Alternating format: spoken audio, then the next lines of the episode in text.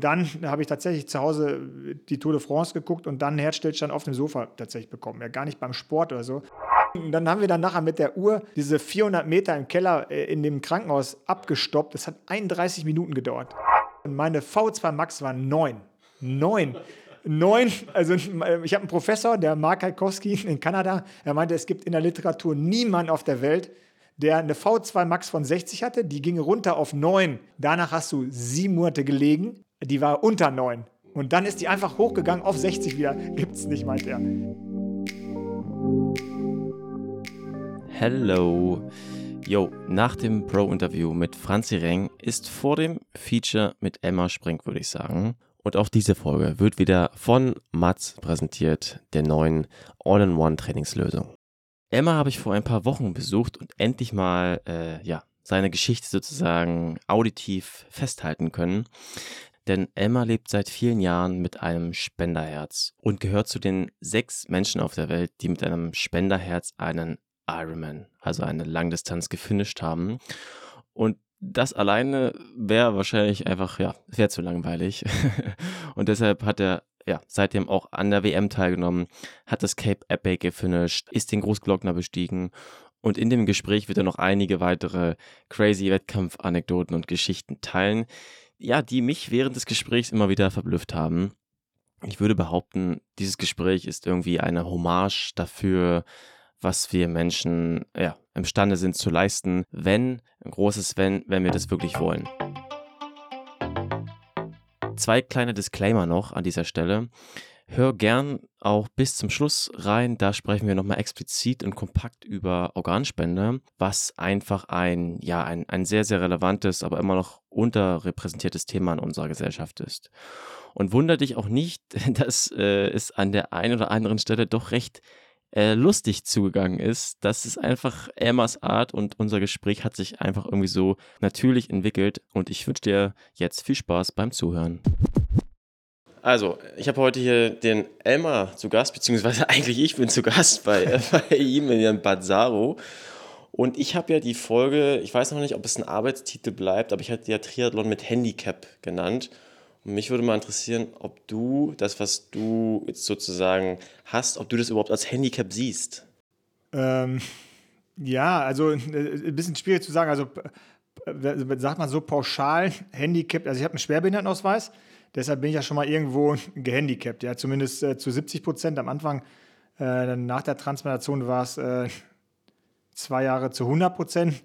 Aber äh, sportlich gesehen, ich kann alles machen und gehandicapt ist schwierig zu sagen, weil ich vergleiche mich natürlich immer mit vor der Erkrankung. Ja? Da war ich aber natürlich einfach mittlerweile auch elf, zwölf Jahre jünger. Jetzt frage ich mich immer, re regeneriere ich zum Beispiel schlechter durch die Medikamente, die ich äh, alle zwölf Stunden einnehmen muss?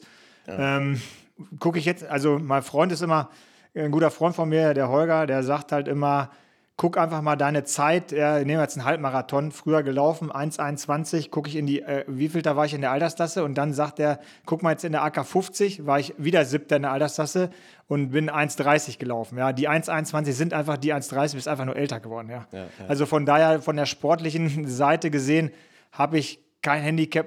Ich muss allerdings auch dazu sagen, dass ich natürlich auch viele andere Herztransplantierte kenne durch die Geschichte, die bei Weitem nicht so fit sind. Das ist ja wahrscheinlich das Besondere dann an meiner Geschichte, dass ich eben diese Sachen machen kann, die ich aktuell mache. Mhm. Und für die Mediziner ist das eher selten.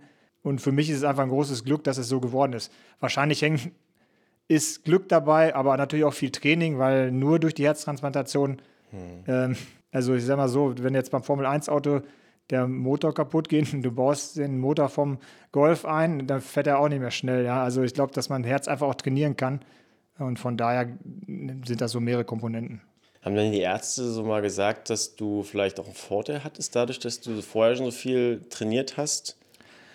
Ja, es ist ja immer so, ich kenne noch einige, die an der Spur studiert haben in Köln und natürlich auch einige, die da unterrichten mittlerweile. Die sagen immer, dass die Zellen irgendwie so ein Gedächtnis haben, zumindest was die Muskulatur betrifft. Jetzt war ich ja immer Hobbysportler. Ja. Das ist immer die Frage, äh, äh, manche sagen, ich bin Extremsportler, finde ich. Extrem sind irgendwie die Typen, die irgendwie, keine Ahnung, mit oder ohne Fallschirm irgendwo runterspringen oder Skydiving.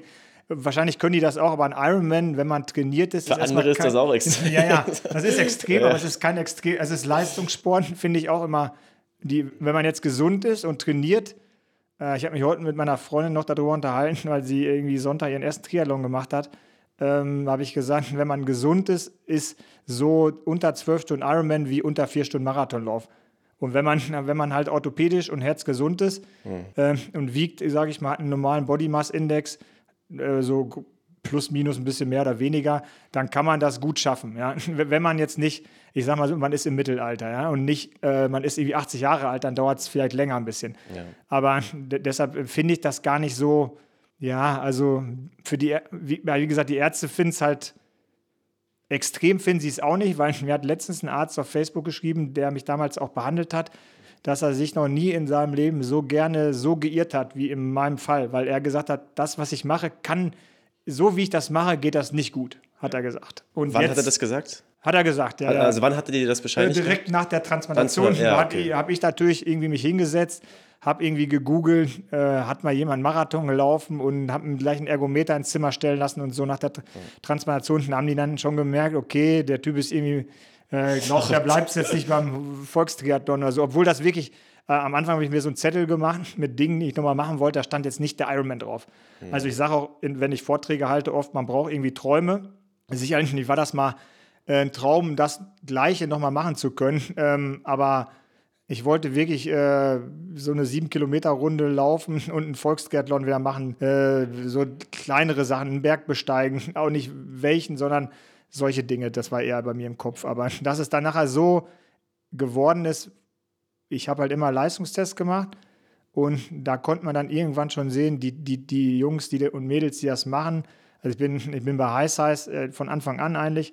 Äh, damals der Björn Giesmer ist der Trainer von Patrick Lange, der hat mir am Anfang die Pläne selber noch gemacht. Und irgendwann konnte man natürlich an den Tests sehen, okay, mit den Werten, lassen wir jetzt die Herztransplantation mal außen vor, kann man durchaus einen Ironman finishen. Vernünftig, arbeiten, genau. So, jetzt ohne, dass du jetzt 17 Stunden dafür brauchst.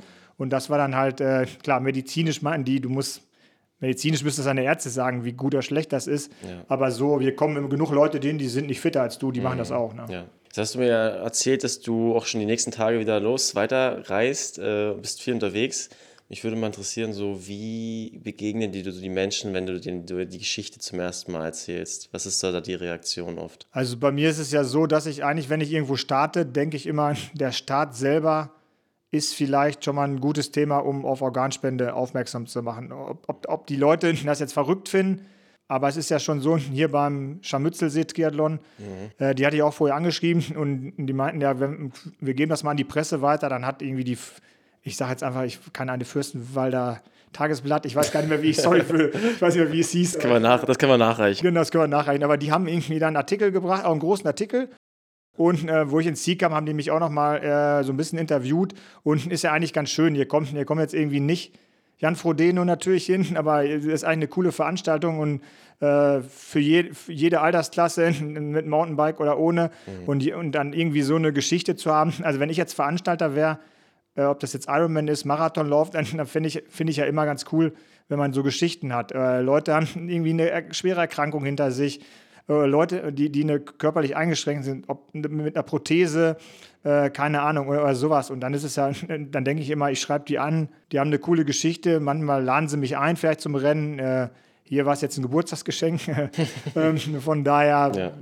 ja, also irgendwo von 100 Leuten sagt einer, der ist total bekloppt, ja, und der hat das Organ gar nicht verdient und die 99 sagen, oh, mich motiviert das auch oder mich motiviert das sogar so äh, krass, wenn der das kann, kann ich das auch oder wenn, wenn, wenn ich meine Krankheit überwunden habe äh, oder äh, ich muss, ich habe mir, das bringt mir Motivation, das schreiben mir ja Leute auch, einfach, dass ich für die eine Motivator bin, auch sowas zu machen, ja, wo ich dann denke, ich muss mich auch oft aufraffen für Trainingseinheiten und ich merke auch, das kann jetzt wirklich auch am Alter liegen, wie ich eben schon gesagt habe, dass es einfach, ich erhole mich von Einheiten teilweise ein bisschen verzögerter, ja, oder so, so Sachen, die Herzfrequenz steigt nicht so schnell. Ich war vor zwei Wochen, glaube ich, Mixed Relay WM, war da völlig, bin völlig übermotiviert in die Alster gesprungen, bin einfach 30 Sekunden über meinem Verhältnis angeschwommen und musste nachher? Brustschwimmen machen. Jetzt haben wir das schon umrissen, so die ganze Geschichte. Du hast es ja schon im Vorgespräch gesagt, schon öfters mal hier und da erzählt. Trotzdem hör doch oder lass uns doch mal nochmal alle abholen, die jetzt hier zuhören. Ich habe mich gefragt, ähm, was war denn so das auslösende Moment, wo du zum ersten Mal damit irgendwie konfrontiert warst? War es dieser Moment, wo du dann quasi den Herzstillstand hattest oder gab es da schon irgendwie Anzeichen vorher? Also, also Anzeichen gab es in, in, in, dem Jahr, in 2010 fing das ja an. Ich bin, ich wollte beim Ironman in Klagenfurt starten ähm, was, ich auch, auch, was ich auch getan habe. habe mich da vorbereitet, hatte äh, eine neue, im Unternehmen eine neue Position, habe noch zwei Länder, Österreich und die Schweiz dazu bekommen. Äh, war auch so in so einem Alter, ja, man wird ein bisschen älter, man geht auf die 40 zu, man wird ein bisschen langsamer, ja. Und dann. Man will es nicht warm. Nee, man will es nicht warm, genau. Klassisch äh, Winterlaufserie und man läuft und im Sommer, das Jahr davor in eine 36 gelaufen und dann läuft man 38, ja. Mhm. Dann denkt man natürlich, mit den 38 kannst du nicht zum Arzt gehen, ja. Nee. Am Ende vom Tag bin ich dann mit den 38 zum Arzt gegangen, auch zum Kardiologen, meinte, ich laufe einfach zwei, drei Minuten langsamer und ich habe einen höheren Puls, irgendwas stimmt da nicht, ne? Mhm.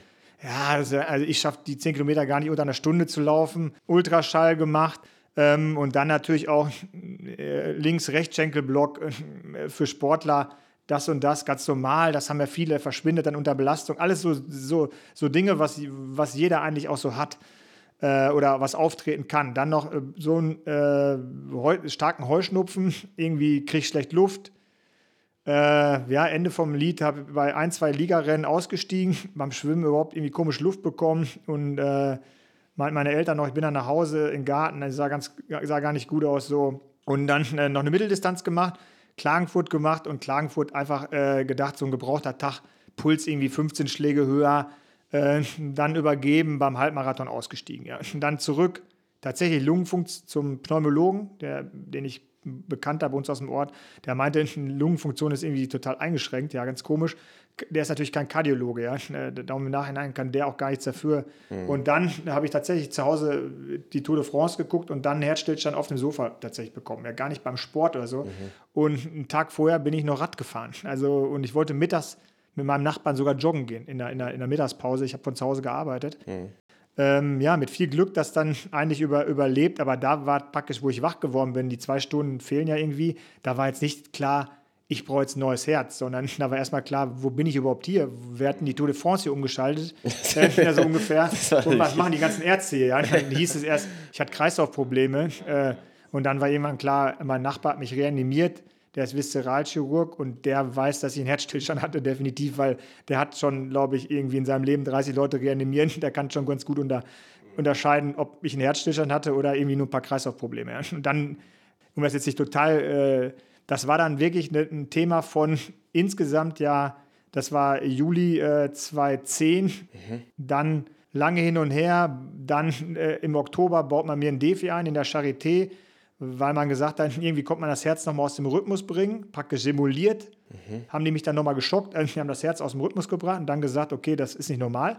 Defi eingebaut, Defi hat sich dann leider entzündet. Äh, auch ein Thema, ja, plötzlich lief irgendwie Flüssigkeit aus der Brust. Das Defibrillator ist, sozusagen ist das nicht? Genau, ICD baut man so unter, unter dem Brustmuskel, baut man das Ding ein und da gehen zwei ich nenne es einfach mal Kabel mhm. in, äh, zum Herz hin und praktisch der wird dann so eingestellt, wenn man jetzt eine Tachykardie hat, Herz geht über 200, das ist immer schwierig für Leute, die noch Sport machen wollen.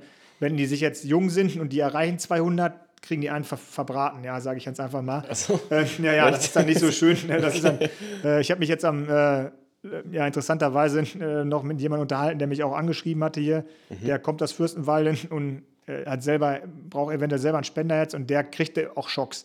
Also ich habe nie einen bekommen, aber safer ist es dann, wenn man so Rhythmusprobleme hat. Mhm. Und man muss sich das dann so vorstellen, dass es im Prinzip ging, bin ich dann wieder arbeiten gegangen und dann in 2011 konnte man dabei zugucken, wie praktisch die äh, EF, also die Pumpfunktion vom Herz im Prozent, die ist eigentlich beim gesunden Menschen so, sage ich mal, zwischen 55 und 70 Prozent ja, mhm. im, im Ultraschall. Im, äh, im Herzkatheter hat man ein bisschen mehr. Also das, äh, man hat nicht 100 Prozent, weil Leute mal sagen, oh, ich habe nur 70 Prozent. Man hat nie 100, weil das Herz, die äh, füllt sich ja und entleert sich nicht. Also das, das funktioniert nicht, ja, das so zu messen. Deshalb ist eigentlich eine gute Pumpfunktion ist eigentlich 60, ja, 65, okay. 55 bei Sportlern. Und äh, ich hatte dann auch anfangs wieder so 53, was ziemlich normal war. Und dann ist die einfach immer schlechter geworden. Also immer so um 10, 15 Prozent schlechter. Und dann hatte ich auch einfach immer Oberbauchprobleme. Nicht das Wasser typisch in den Beinen, sondern das hat sich vor der Leber so gestaut. Ähm, um das dann ganz kurz zu machen, ich war dann immer bei Ärzten, war eigentlich, wir haben einfach ein schlechtes Organspendegesetz mit der Regel, wie wir sie halt hier in Deutschland haben. Also wir haben nicht die Widerspruchslösung, wie die Spanier äh, sind Marktführer eigentlich, wenn man das so äh, will. Die mhm. haben 40 Organspenden auf eine Million Einwohner und wir haben acht in Deutschland. Ich bin jetzt im, ähm, am 27. September, glaube ich, mit den anderen, die bei der Transplant-WM waren, beim Karl Lauterbach. Äh, ja, mit dem wir sprechen, der versucht auch nochmal das Gesetz zu ändern, aber na, in Deutschland schwierig, schwierig, schwieriges ja. Thema. Das wird auf jeden Fall uns helfen, aber ähm, im Endeffekt war es dann so, dass das erste Mal, wo ich praktisch, äh, ich war dann in der Charité in, äh, im Herbst äh, den, 2010 den DEFI eingebaut. Im April war ich nochmal da. Haben die gleichen Leute, die damals gesagt haben, ich kann alles damit wieder machen, haben so ungefähr gedacht, oh, wir haben uns aber vertan. 2011 äh, dann. 2011 ja. im April. Ja. Haben die dann gesagt, äh, oh, wenn das so weitergeht, brauchen sie, glaube ich, ein neues Herz. Das war das erste Mal, dass. Das war das ich, erste Mal, dass du damit ja. konfrontiert, wurdest. Genau. Okay. Und dann habe ich natürlich äh, ja, auch nicht begeistert geguckt und dann so ungefähr, äh, warum, warum sind jetzt alle hier so traurig? Äh, es gibt ja noch eine Möglichkeit, ja. Es ist ja kein mhm. Todesurteil, die brauchen einfach nur ein neues Herz. Ja, für die, so, sage ich mal, rational, für die Chirurgen ist das eher so, wir bauen dann einfach mal was ein und aus. Nur beim Auto ist es so, ich bestelle einen neuen Motor und dann baue ich den ein, aber ich kann einfach nicht ein Organ bestellen, weil es gibt einfach viel zu wenig. Mhm. Und äh, dann war es so, ich bin dann äh, im Sommer was ich gemacht habe, das ist, glaube ich, einfach so, vom Typ her bin ich so. Vielleicht ist das auch dann daraus mit dem Sportwehr entstanden. Ich habe immer mich nicht hingesetzt, sondern ich habe selber angefangen, Bücher zu lesen, verstehen, was erzählen die mir die ganze Zeit, ja. Weil im Endeffekt erst ist alles gut, dann haben sie sich geirrt, ja, und dann, was für Krankheiten können so ein Herz kaputt machen, ja. Ich habe mir eine Blutwäsche gemacht, also nicht jetzt so eine, die ich war mal in irgendeiner Fernsehsendung mit, so. mit Billy Idol, meiner Fernsehsendung, der hat auch Blutwäsche gemacht, meinte aber eher, um andere Sachen daraus ja. zu filtern. Ja. Und bei mir war es so, es gibt so eine Erkrankung, wo sich praktisch äh, im Blut befindliche Stoffe richten sich gegen deine Organe. Ja? Mhm. Und kann man durch eine Immunadsorption, durch so eine Blutwäsche, die habe ich im Greifswald hier, äh, an der Ostsee, glaube ich, habe ich das damals machen lassen.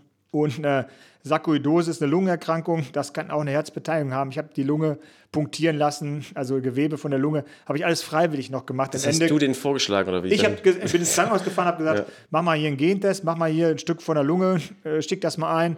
Äh, die Le Leute meinten dann so ungefähr, ja, das könnten wir machen, das könnte es ja auch noch sein. Also nie hat einer gesagt, es ist das, das schließen wir jetzt alles aus, sondern nee, du brauchst ein neues Herz dann bin ich nach Önhausen, da meinten die, also, ach, sind sie selber mit dem Auto hingefahren und vom Parkplatz hier hingegangen. Ja, sie sind vom, vom neuen Herz so weit entfernt, so wie vom hier bis zum Mond. Dann dachte ich mir, okay, wie, wie schlecht soll es doch werden? Ich kann, ich hatte damals eine Dauerkarte beim, äh, beim 1. FC Köln, ich konnte die Längsseite am Stück nicht mehr gehen, ohne anzuhalten. Und ich war irgendwie keine 40 Jahre alt. Da habe ich gedacht, wie, wie, wie schlimm muss am besten, äh, ja, was wünscht man sich? Man wünscht sich eigentlich, wir glauben nicht, dass das Herz sich nochmal erholt. Äh, eigentlich müssen sie sich wünschen, dass es schlechter wird, dass sie hier im Krankenhaus landen. Mhm. Und so war, so war es dann auch. Die Gallenblase kam dann Ende 2011 noch raus.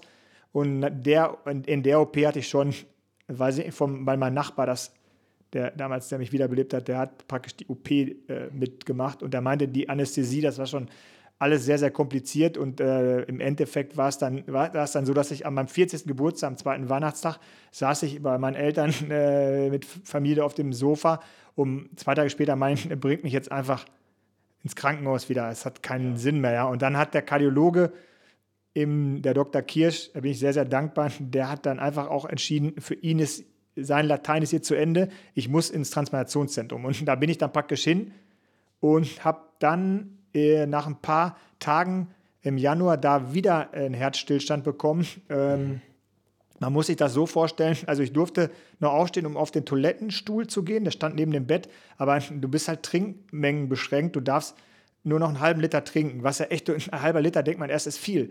Aber am ganzen Tag, überleg mal so ein, hier, wir trinken jetzt gerade hier irgendwie so ein Spezi oder irgendwas, das ist 0,3 und ich habe wirklich so, gedacht, wenn Freunde mir was Gutes tun wollten, habe ich gesagt, ich trinke den ganzen Tag nichts, die sollen mir eine Dose Cola mitbringen.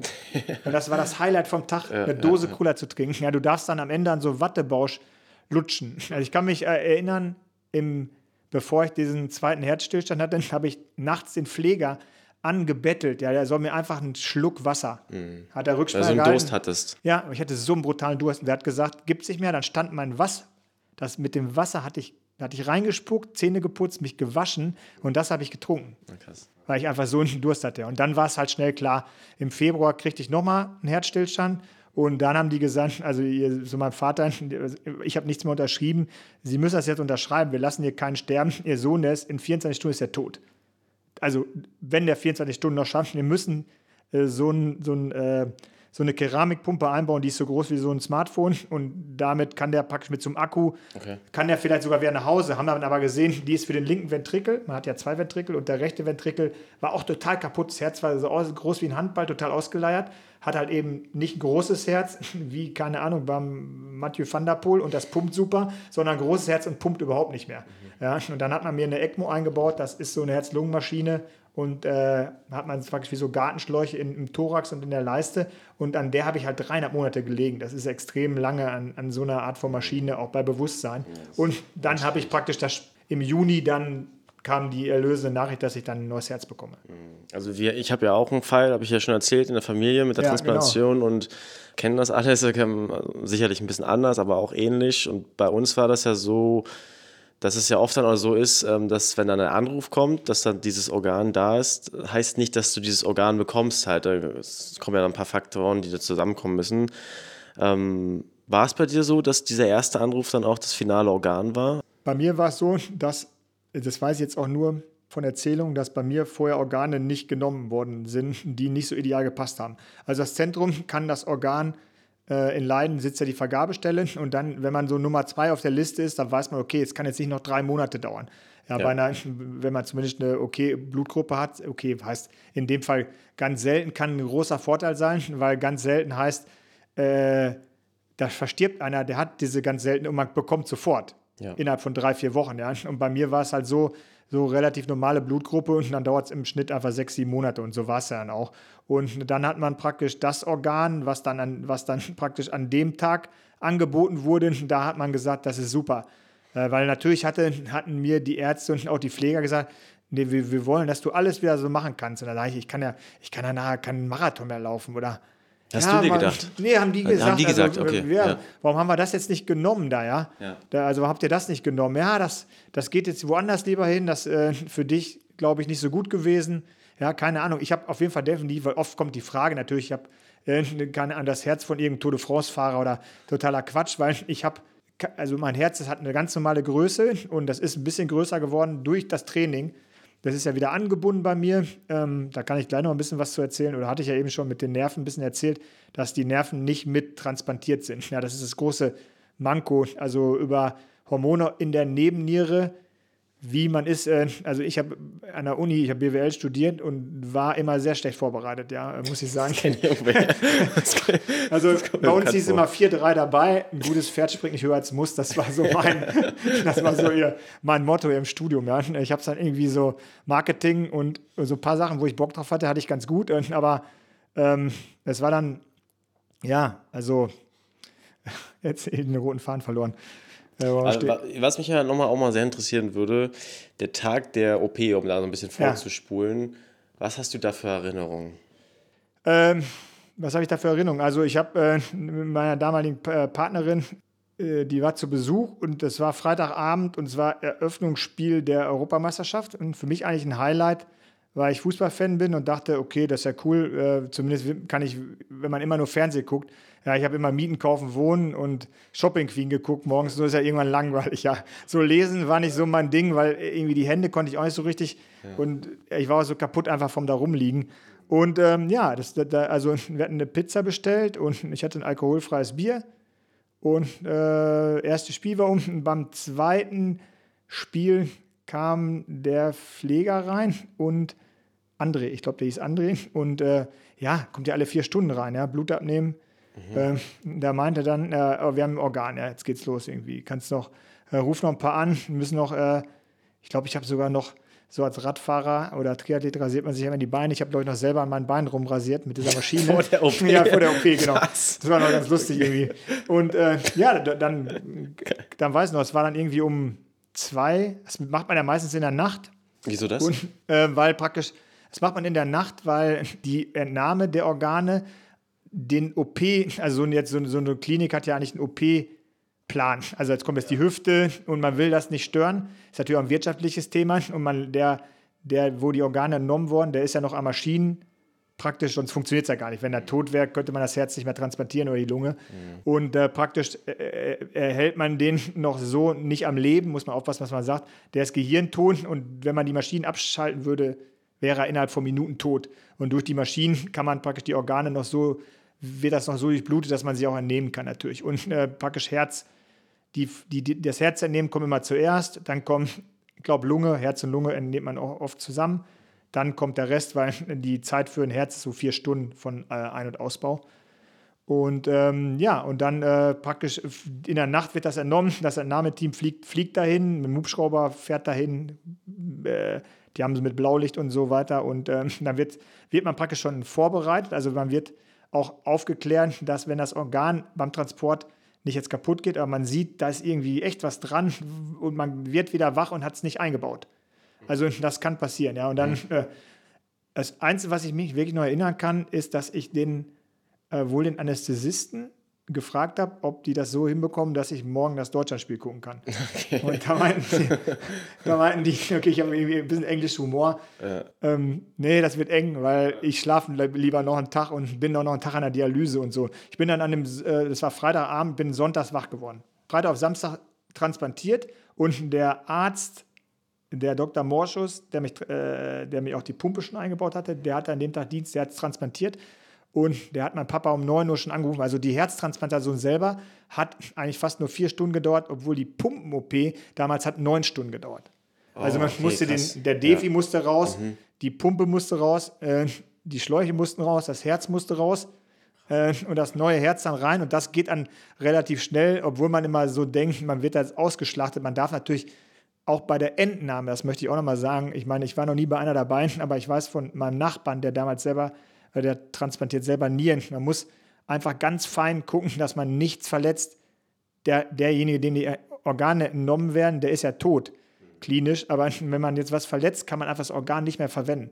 Also das ist nicht wie irgendwie in der Metzgerei, dass da irgendwie, das, so ist das nicht. Und bei mir muss man auch aufpassen, dass man bei der Entnahme von, den, von dem alten Herz, dass man da nicht auch einfach was verletzt, was, wo man es nachher wieder anschließen muss. Ja, es ist jetzt ja. Ortho von der operationstechnisch ist es, glaube ich, ähm, ein Bypass wahrscheinlich schwieriger als so eine Herztransplantation, weil es ja große Anschlüsse sind. Ja, ja, ja, Genau. Aber das, ich kann mich erinnern, ich werde wach. Ich hatte nach der Pumpen-OP, nach dieser Pumpen-OP, habe ich Soldaten gesehen, die mein Bett angezündet haben, immer wieder wirklich von der Narkose übelste, übelsten Film abgef ab, abgefahren da.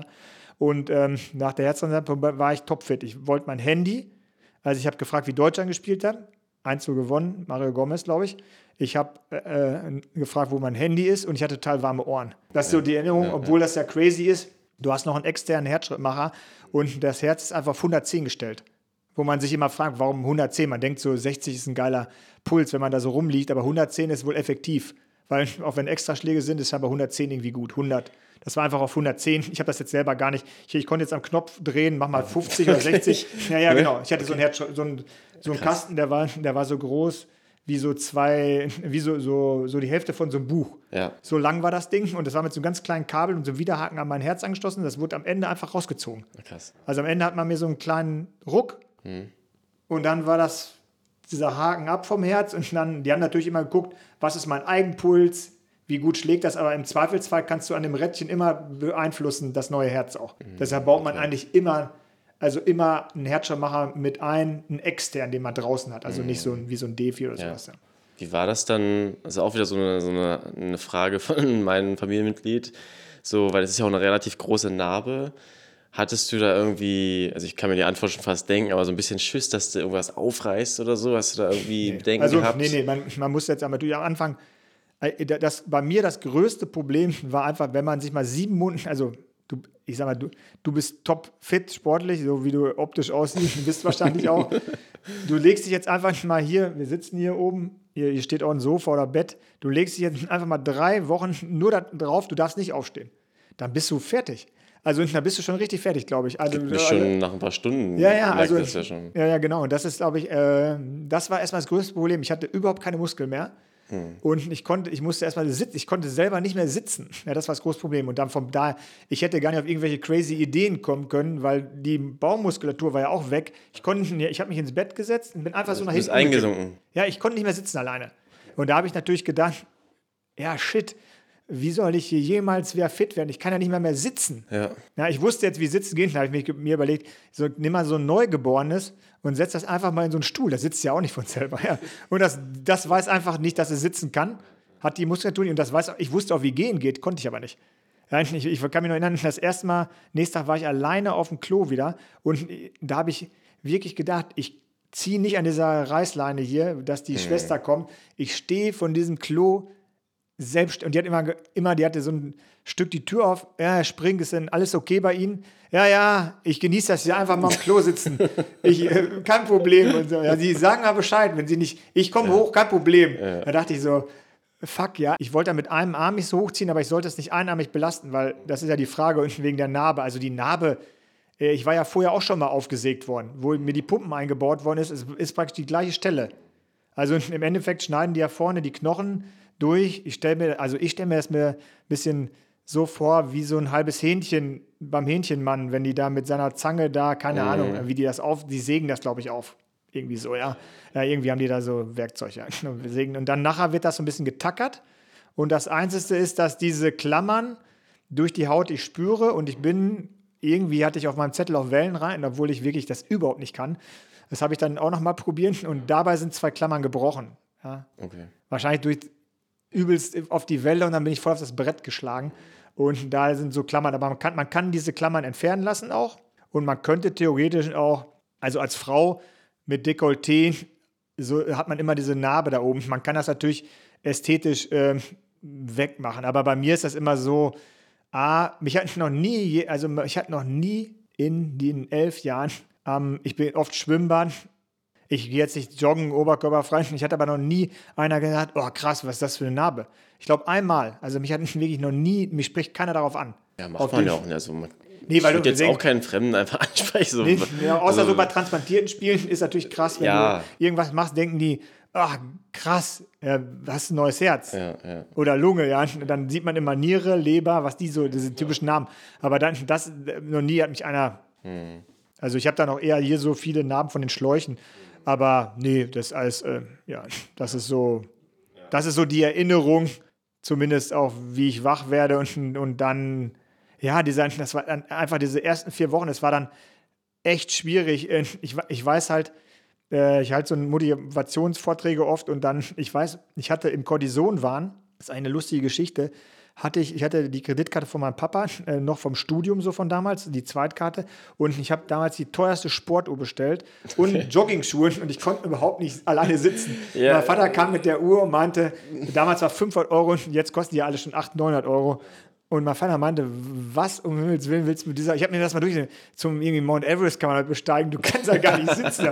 Aber egal, hier, hier hast du die Uhr und dann haben wir dann nachher mit der Uhr diese 400 Meter im Keller äh, in dem Krankenhaus abgestoppt. Das hat 31 Minuten gedauert. 31 Minuten. Das ist eine Runde um den Sportplatz. Das Wow. schafft ein normal, also einer der Fitte schafft das in einer Minute. Ja.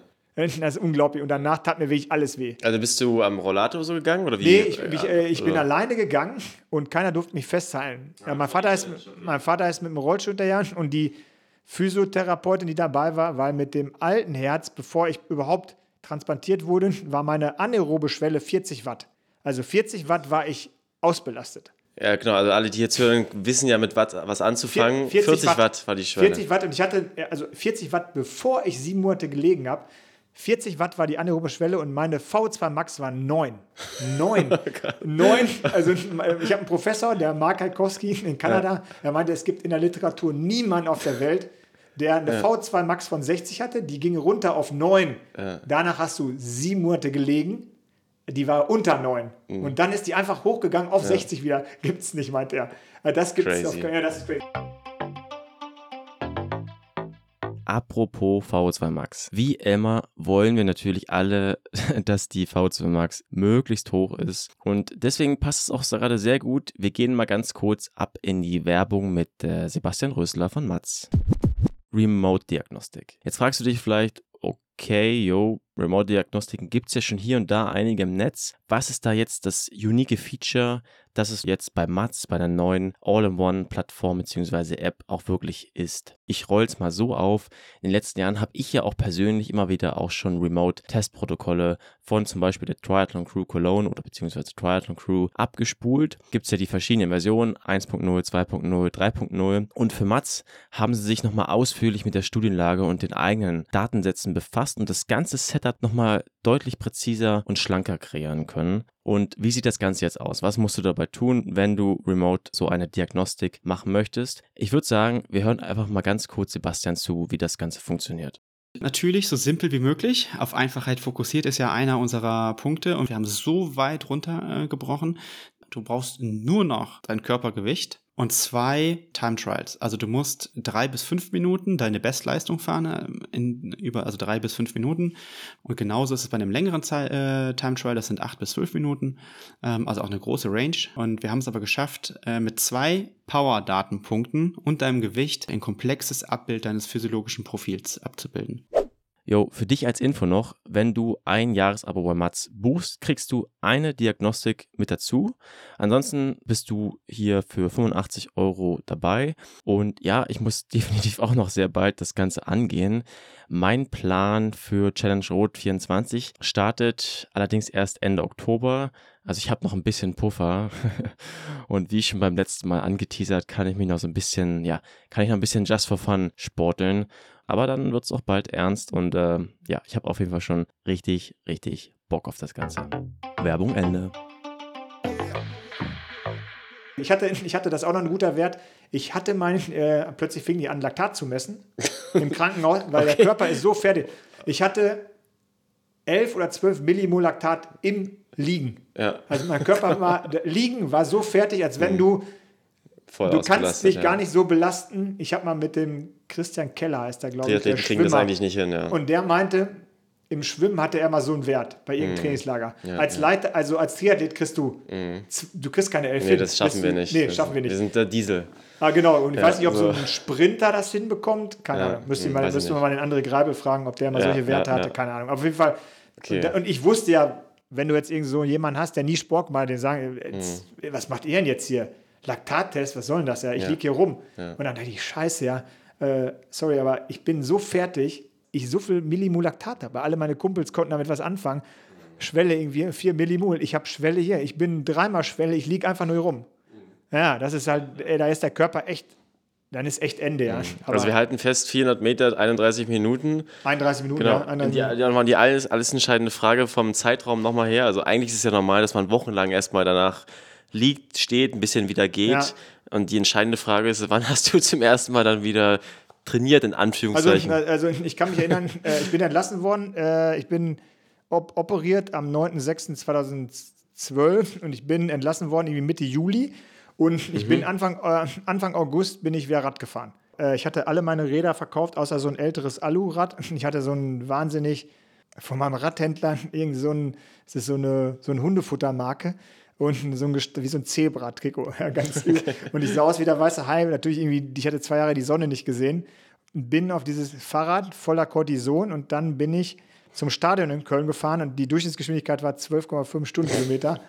Und so eine ältere Dame hat mich im Holland-Fahrrad ohne E-Bike damals, die hat wahrscheinlich, ja. ja. die hat mich abgezogen, die ja, hat wahrscheinlich gedacht, was ein Spinner, ja, voll roten Kopf in so einem Outfit. Und dann, äh, und dann habe ich auch gemerkt, dass ich die, was mir die Nerven komplett also ich habe hab dann angerufen und meinte, ich hatte ja diese teure Sportuhr und äh, meinte, Freunde irgendwie, also hier stimmt irgendwas überhaupt nicht, weil meine Herzfrequenz steigt ja einfach zehn Minuten später. Was ist denn hier los? Ja, ja, das ist normal. Das kommt nicht mehr wieder. Da dachte ich, wie, wie das kommt nicht mehr wieder? Wie soll ich damit jemals wieder Sport machen können? Und dann war ein halbes Jahr echt schwierig mit hoher Blutdruck, Thoraxschmerzen, mhm. äh, kleine Abstoßung am Anfang. Und dann sind wir in Skiurlaub gefahren. Und da muss ich sagen, warum auch immer, ich bin äh, im Stubertal am zweiten Tag diese 12,5 Kilometer Abfahrt an einem Stück mit einem Snowboard durchgefahren. Mhm. Und das ging, Und da bin ich dann angefangen zu laufen, dreimal die Woche 500 Metern und habe jede Woche, also jetzt nicht für Zuhörer irgendwie, äh, das ist jetzt nicht der ultimative Trainingsplan, äh, aber ich sage immer, Leute mit Laufen anfangen wollen, sage ich, ich bin dreimal die Woche 500 Meter und habe das immer um 500 Meter gesteigert und bin dann im März meinen ersten 10 Kilometer Lauf wieder gelaufen. Beim Paderborner Osterlauf das ist so mein Lieblingslauf und das hat irgendwie 58 Minuten gedauert.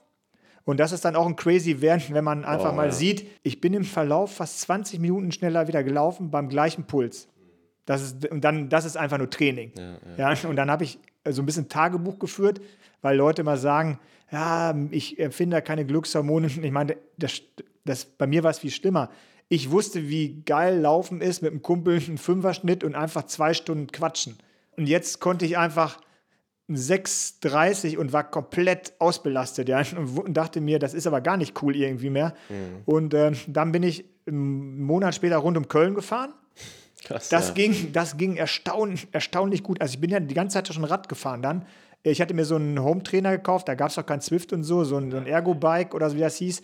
So ein Rennrad schon zum, praktisch nicht auf der Rolle, aber zum, da bin ich jeden Tag drauf gefahren konnte ich immer die Watt um eins mehr einstellen. Das war für die Herzfrequenz auch gut. Die stieg ja ganz. Auch ein geiles Gefühl dann, nicht? Für ja, dich ja. so. Ja, und dann sah ich einfach eine Entwicklung. Hm. Und dann habe ich nach rund um Köln, eigentlich am 9.06.2013, habe ich in Gütersloh den Dahlkemann hieß der. Es war mein erster Triathlon 2004, mein erster Triathlon, den ich gemacht habe. Und den habe ich gemacht mit drei Kumpels. Mhm. Ich werde ich nie vergessen, der eine kam mit Scheibe, der andere und so. Es war super lustig. Die hatten eine eigene, die hatten, ich, ich will einfach hier nur hier mitmachen. Die haben gesagt, nee, wir haben eine eigene Bahn. Die haben gedacht, oh Gott, nachher passiert ihr eine eigene, schwimme mit deinen drei Kumpels. Ihr habt dann hier einen Schiedsrichter, dann könnt ihr da einfach Fahrrad ja. fahren, mehr keinen Windschatten und dann haben wir das einfach gemacht. Ja, ein Jahr nach der OP. Ein Jahr genau danach. Ja. Ein Jahr genau danach. Und, und dann, wow. dann um so die ersten Steps, also die erste Entwicklung war natürlich groß. Dann bin ich einen Halbmarathon gelaufen. Ganz kurz, ich ja. muss einmal eingrätschen, ja. was mich interessieren würde, weil, also ich hatte mal, ähm, ich war auch mal beim Arzt, beim HNO-Arzt und ich hatte mal so ganz schlimm chronische Ohrenentzündung. Und das ist jetzt das Beispiel will ich nur so ein bisschen verdeutlichen, den Kontext. Und dann hatte mich der, hatte mir der Arzt gesagt, ja, Herr Lehmann, äh, hören Sie am besten mit Sport, mit Schwimmen auf, so, weil chronisch und so, das ist nicht gut für Ihr Ohr, bla bla, ja, so. So ein klassischer Arztrat, so, so eine, wo ich mir auch dachte, wie kannst du Arzt sein? So nach dem Motto, ja. kannst ja einfach nicht einfach so raushauen, so zu den jungen Burschen. Wie war das bei dir dann? Also, war der Tonus dann bei den Ärzten so, ja, hier, Herr Spring, also jetzt müssen sie wirklich ruhig machen oder hat dir da auch jemand auch ein bisschen auch Motivation so geschenkt? Nee, ich war, ich, also die Motivation war so, ich, ich, ich saß praktisch nach der Transplantation im Bett, habe mir so ein äh, Post-it genommen und habe einfach mal so wild drauf losgeschrieben, jetzt so die andere sagen so, jetzt ist kurz vorm Ton und die Bucketlist. Jetzt hatte ich ja irgendwie zweite Leben, macht man vielleicht auch eine Bucketlist irgendwie, ja. Mhm. Und da waren aber auch so Sachen draußen, äh, draußen eine Runde spazieren gehen, geilen Cappuccino ja, trinken, einfach äh, sieben Kilometer laufen. Stand auch, äh, ich, wollte, äh, ich wollte die Wildspitze noch besteigen. So Sachen standen auch drauf, ja. Mhm. Äh, Triathlon stand drauf und, und so weiter, ja. Und dann bin ich einfach mal, bin ich einfach mal angefangen. Und so am Anfang, so ein Sprint ist dann, da hat jetzt kein Arzt gesagt, oh je, oh je. Ja, ich, die haben nur gesehen, ich habe im April, also praktisch äh, acht, äh, neun Monate nach der Transplantation, hatte ich, ich habe immer so die, bei High Size, oder damals hießen die Stubs, äh, ja. die haben äh, immer, wir haben immer Leistungstests gemacht. Und ich bin angefangen mit 153 Watt Schwelle und 5 Minuten 13 Schwelle beim Laufen. Und mittlerweile ist das dann gegangen auf 280 Watt und das Beste war mal 352er Schwelle. Da sieht man einfach mal, was dann Training alles möglich ist. Ja. Und ich kann mich noch gut erinnern, die 153 Watt, da war ich so stolz. Und da meinte der, ich weiß gar nicht, wie er damals hieß, der hat mir dann, ich hatte verschiedenste Trainer schon und der, ich glaube, Georg, Gregor oder Georg hieß er, und der hat dann gesagt, also 153 Watt in deinem Alter ist ein gesunder Mann, der überhaupt keinen Sport macht, der fährt morgens mit dem Auto zur Arbeit, nimmt jeden Fahrstuhl und Rolltreppe, der hat 153 Watt und da hatte ich irgendwie eine äh, V2 Max von 37 oder so. Und ich dachte, geil. Ich das ist ein bin, Sprung von neun. Ja, von, von neun, aber ich dachte, geil, ich bin bald, ich mache gleich bald ein 73. Back in the game, ja. Ja, ja, genau, genau. Und er meinte, damit geht aber nicht viel. Ja. Und dann konnte man, dann haben wir so, ich weiß auch, der erste VLA Max-Test, also Sprint-Test, 15 Sekunden, war halt so, mein äh, Kardiologe in Köln, der Professor Schneider, sehr, sehr guter Kardiologe und äh, er bis heute ja, ein, einer der, dem ich so auch vor der Transplantation immer vertraut habe, so was mein Herz betrifft. Und der hatte nur gesagt, was, das, ihre Herzfrequenz wird nicht ansteigen. Ja? Also wenn sie da, keine Ahnung, ein paar hundert Watt dann treten, ich habe über 1000 Watt geschafft bei dem Sprinttest und meine Herzfrequenz ist von 92 auf 93 gegangen. Das hat gar nichts gemacht. Ja? Und die meinten, so jüngere Leute, die gut im Radsport sind, so U23-Fahrer, die liegen danach immer halb tot auf ja, der Erde. Ja. Und es hat bei mir nichts. Ja. Und die meinten, du bist einfach abgestiegen. Nee, was, und die meinten auch, sagen sie denen, sie sollen zwei Leute daneben stellen beim Test, weil sie können wahrscheinlich bewusstlos werden. Das ist das Schlimmste, was passieren kann, ja aber nicht schlimm. Ja. Mhm. Dann meine ich, okay, ich trete einfach da voll rein, ja, egal, gucken, was passiert. Und äh, ja, dann haben wir, halt, haben wir diese Tests immer gemacht. Und dann konnte ich ja irgendwann schon sehen, okay, damit irgendwie kann man schon wieder was machen. Ja, oder nach diesem, nachdem ich diesen Halbmarathon in Köln gelaufen war, die Ärzte haben dann eigentlich so bis dahin erstmal so gesagt, wo das Thema Ironman dann kam, meinten oh. die schon, besonders, beziehungsweise ich bin, habe die Sprintdistanz gemacht und bin dann, habe den Großglockner bestiegen. Ah ja, okay. Ja, da muss man dann auch dabei sagen, ich kenne eine andere Herztransplantierte, die war schon auf 6000 Meter mit ihrem Herz und ich bin ja jetzt nicht erstmal in meinem Leben Bergstein gewesen. Mhm. Das ist für viele dann auch crazy, ja. Das war lustig. Das äh, ist eigentlich eine lustige Anekdote, weil Freunde von mir, mit denen ich mal Schützenfest, bei uns zu Schützenfest traditionell in Ostwestfalen, und die hatten, mhm. äh, der Herztransplantierte, cool, der geht auf den Großlockner und die wollten das dann auch einfach machen, ja. Okay. vom Bergstein, keine Ahnung, sind ja. in der Jeanshose da angereist. Ja, lustig, haben es aber alle geschafft auch. Meinten, machen sie nie, nie mehr ja, in ihrem Leben, beziehungsweise zwei davon waren komplett raus, äh, raus aus, aus, aus der Sache nachher. Aber bei mir war es dann halt so, wo ich dann ich habe dann den Wouter Deunesfeld kennengelernt, online, auch herztransplantiert. Der wollte dann 2014 den Ironman Frankfurt machen. Ja, es gibt insgesamt sechs Leute auf der Welt, die einen Ironman gemacht haben. Und äh, ich habe dann mit so, Herz, mit, mit Herz, genau, die auch geschafft okay. haben. Ja. Und ähm, ich habe dann halt so gesagt, ah, coole Sache, der war schon länger transplantiert und sein Arzt, der Guido Froome, der trainiert auch äh, welche, die bei Olympia Mountainbike fahren und so, also Sportmediziner, hat mit ihm den Ironman auch gemacht. Fand ich cool. Der ist einfach auch geschwommen. Die sind dann, der ist in der Nähe mit ihm Rad gefahren, also hinter ihm her oder so. Und die haben das zusammen gemacht. Und da meinte ich, geil, äh, das will ich auch machen. Hab dann zu Hause das mal so angesprochen und dann hieß es aber eher, ja, ich will eigentlich nur Hawaii machen. Ja. Hab dann äh, praktisch äh, dem Andrew Messick, jetzt ist er ja nicht mehr CEO, damals geschrieben. Und die E-Mail habe ich auch noch, die war äh, sehr, so wie er war. Also man, man mag ihn oder mag ihn nicht. Ich glaube, er ist ein knallharter Geschäftsmann. Sicherlich für Ironman wirtschaftlich äh, gut was getan. Die eine oder andere Entscheidung sicherlich unglücklich getroffen, aber er ist natürlich ein Riesenunternehmen. Der hat geschrieben, so ungefähr, wir wollen hier keine Spinner mit einem neuen Herz. Ich soll mal einen Ironman machen und wenn ich den in einer vernünftigen Zeit schaffe, dann kriege ich einen Startplatz, okay, eine Wildcard okay, für Kona. Ja, und ja. ich hatte die Adresse natürlich nicht, die findet man nicht irgendwie im, äh, sagen, ja. auf der Seite. Ich habe den Norm Stadler gefragt und der hat gesagt, ich schreibe den an. Ja, ich habe das Ding zweimal gewonnen. Hat gesagt, ich habe hier ja, halt sogar Bekannten oder Freund oder ja, also nochmal danke an den Norm da. Der hat das ein bisschen äh, erebnet. Und dann habe ich gesagt, okay, ich mache 70-3 Mallorca. Und das war, das war dann richtig verrückt, weil es war 2014, keine zwei Jahre nach der Transplantation. Da habe ich auf Mallorca, ich meine, 5,23 oder so Halbdistanz gemacht. Also das war äh, unter 5,30 auf jeden Fall. Und da habe ich nur gedacht, krass, wie Crazy. gut das geht, ja, mhm. auf Fahrradfahren. Und dann habe ich äh, den Ironman Frankfurt gemacht. Das ist auch interessant. Ich habe den dreimal mit meinem neuen Herz jetzt gemacht, zweimal mit dem alten. Es war mein erster Ironman 2005 mit meinem, Neu mit meinem alten Herz. Und ich war jetzt genauso schnell, irgendwie 11,30, glaube ich, ja, äh, mit wow. dem neuen Herz. Ja. Und aus dem Zielbereich habe ich dem Andrew Messick noch eine E-Mail geschickt mit der Zeit und meinte so, jetzt gib mir endlich diesen Startplatz für Kona. Und den hat er mir dann auch, äh, irgendwie im August oder so haben die dann gesagt, okay, jetzt kannst du einen haben. Da war natürlich schon halb Kona ausgebucht. Und mhm. 2014 habe ich dann tatsächlich Kona gemacht. Und ab da muss ich eigentlich sagen, war ich sportlich so wieder komischerweise, wenn man alte, ich habe wenig Leistungstests von früher, aber ich bin deutlich fitter äh, im Radfahren. Wenn man jetzt einfach mal überlegt, ich bin 2019 bin ich mit dem Johann Ackermann, der war zu dem Zeitpunkt noch Profi, ist ein guter Freund von mir und wir sind äh, viele Wettkämpfe zusammen gemacht, weil ich war jetzt ja nicht irgendwie wie eine Art Profi, aber konnte mir das so ein bisschen besser einteilen und tingelte auch so ein bisschen mit ihm durch die Gegend und, ähm, und da bin ich 17 Minuten schneller Rad gefahren auf der gleichen Strecke als in der AK 30 damals. Mhm. Also da haben dann alle gesagt, ah, bestimmt ist das vom Radfahrerherz, vom wahrscheinlich so, okay. besser trainiert. Jetzt heute Ja. trainiert man besser, die, Fahr die Fahrräder sind besser, ja. Radausstatter, das Fahrrad ist wahrscheinlich besser, ja.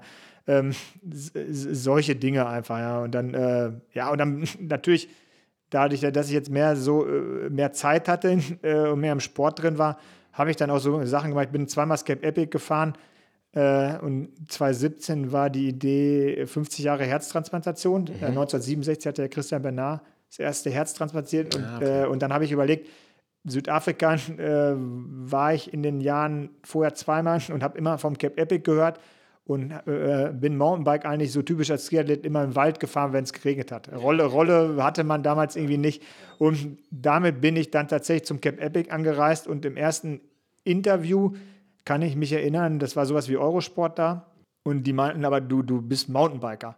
Nee, ich, ich habe hier so ein Triathlet. ich bin, ich habe keine Ahnung, vom, das ist mein erstes Mountainbike-Rennen. Und die meinen, ja, hör auf, das geht doch ein Spinner. Ja, ein Spinner und fünf Tage kam kein Kamera mehr. Und nach fünf Tagen meinten die, ey, der Verrückte mit der neuen Herz und sein Physiotherapeut die sind immer noch im Rennen. Ja, ich war mittlerweile schon genäht am Knie, äh, musste auch ein bisschen. Und äh, genau, bin ich, bin ich jetzt ein bisschen, also Mountainbike gefahren, auch mit, dem- mit dem Peter Schermann, der ist Mountainbike-Profi sogar. Der hatte äh, auch schon einen Schlaganfall. Und so kamen wir zusammen und sind praktisch die Bike Transalp, das Swiss und das Cape Epic zusammengefahren. Also er so, ja, der hat eine Schwelle von 420 Watt, glaube ich, bei meinem gleichen Gewicht. Ganz anderes Thema, ja. Aber ich finde, das ist einfach cool. Er macht das in meinem Tempo und ja, Schlaganfall ist ein Thema, wo man darauf aufmerksam machen kann oder sollte halt auch und die Organspende auch und so. Äh, Wir haben den gleichen Radsponsor und äh, ja, Ja. also hatte damals die, die Firma Ergon hat es uns ermöglicht, das nochmal zu fahren dann, der hat uns unterstützt dabei.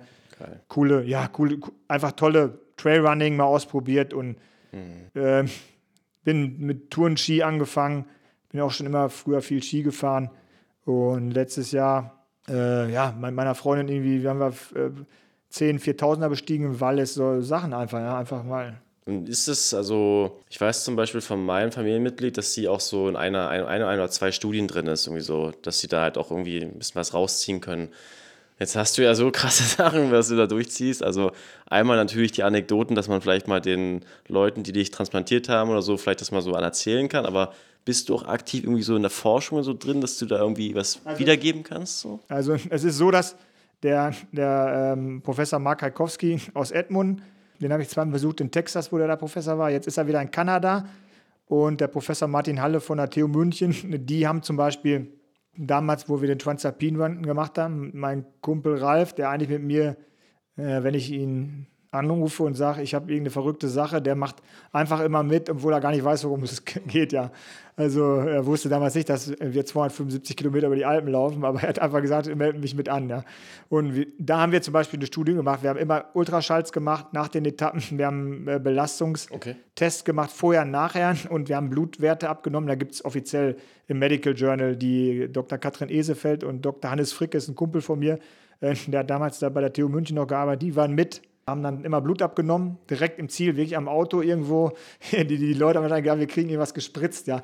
Wir saßen da irgendwie mit so Spritzen rum. Das ist alles in Ordnung, wir machen hier nur eine Studie. Ja, ja, klar. Ja, ja, und, haben, die, und dann konnte man natürlich sehen, da, das Interessante an der Studie war tatsächlich, dass man denkt, natürlich, der Herzmuskel ist einfach ein Muskel, der ermüdet. Ähm, und es war auch gut so zu sagen, ey, wenn hier irgendwas komisch ist, dann nehmt mich aus dem Rennen. Es war aber so, dass die diastolische, also die Entspannungsphase des Herzens, äh, ist beim Transplantierten immer schlechter. Das, man weiß nicht genau warum. Und die ist besser geworden nach 46 Stunden Laufen in der Woche. Ja. Also orthopädisch, mein, meine Muskelzellen, also die CK-Werte waren 110-fach erhöht. Also es gibt ja CKMB für den Herzmuskel, dann hat man Her also Herzmus Herzmuskel, äh, wenn man Entzündung hat oder einen Herzinfarkt, ist Troponin und CKMB so ein Wert.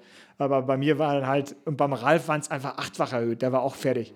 Ja, kein normaler Mensch, äh, außer man ist hier irgendwie, keine Ahnung, Eliot Kitschobe, der rennt wahrscheinlich immer 220 Kilometer. Nur da braucht er auch nicht 46 Stunden dafür.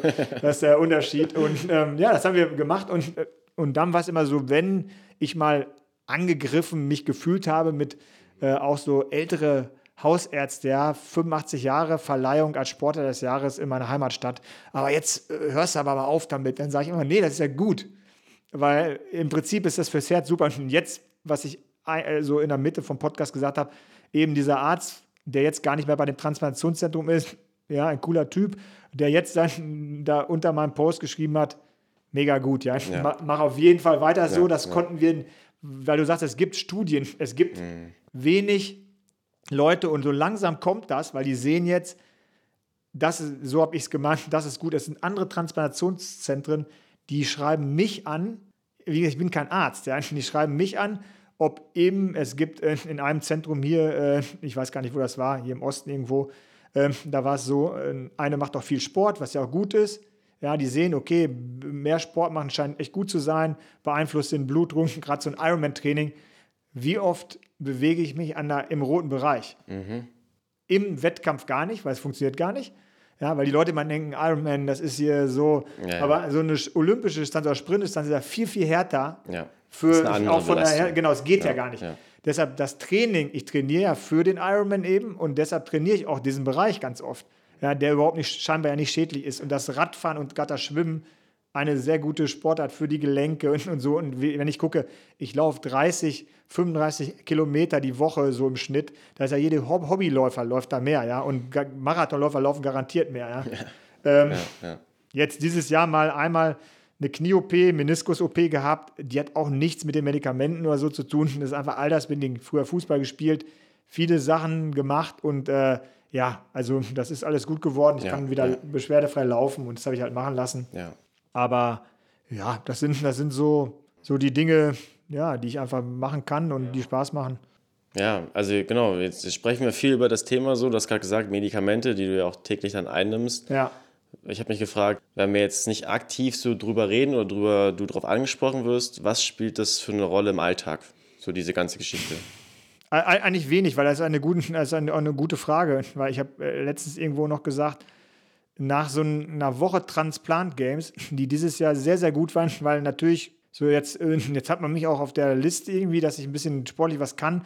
Da kristallisiert sich natürlich schon daraus, bei denen, die Radfahren kann. Wir machen gerade auch so eine Studie, wie viel trainieren die ah, okay. verschiedene Organe. Mhm. Ja, der Bart Rentjes, Professor Bart Rentjes, äh, Holländer, der äh, unterrichtet in London an der Uni, glaube ich, und der fand das halt interessant. Die fahren auch alle 5.000, 6.000 Kilometer Rad bis jetzt. Ja. Alle auch bekloppt, so ein bisschen. Alle auch bekloppt und teilweise richtig gut. Der, äh, die Franzosen, der Belgier, der Belgier läuft beim UTMB mit und so ein bisschen. Ja. Das ist cool, weil mit denen unterhält man sich dann über, ja, hier meine Schaltung, was ich eben erzählt habe, äh, das bei bei der SRAM Blipbox irgendwie der Deckel nicht mehr nachbestellt werden kann. Sowas äh, ärgert mich, ja. Und das, damit beschäftige ich mich.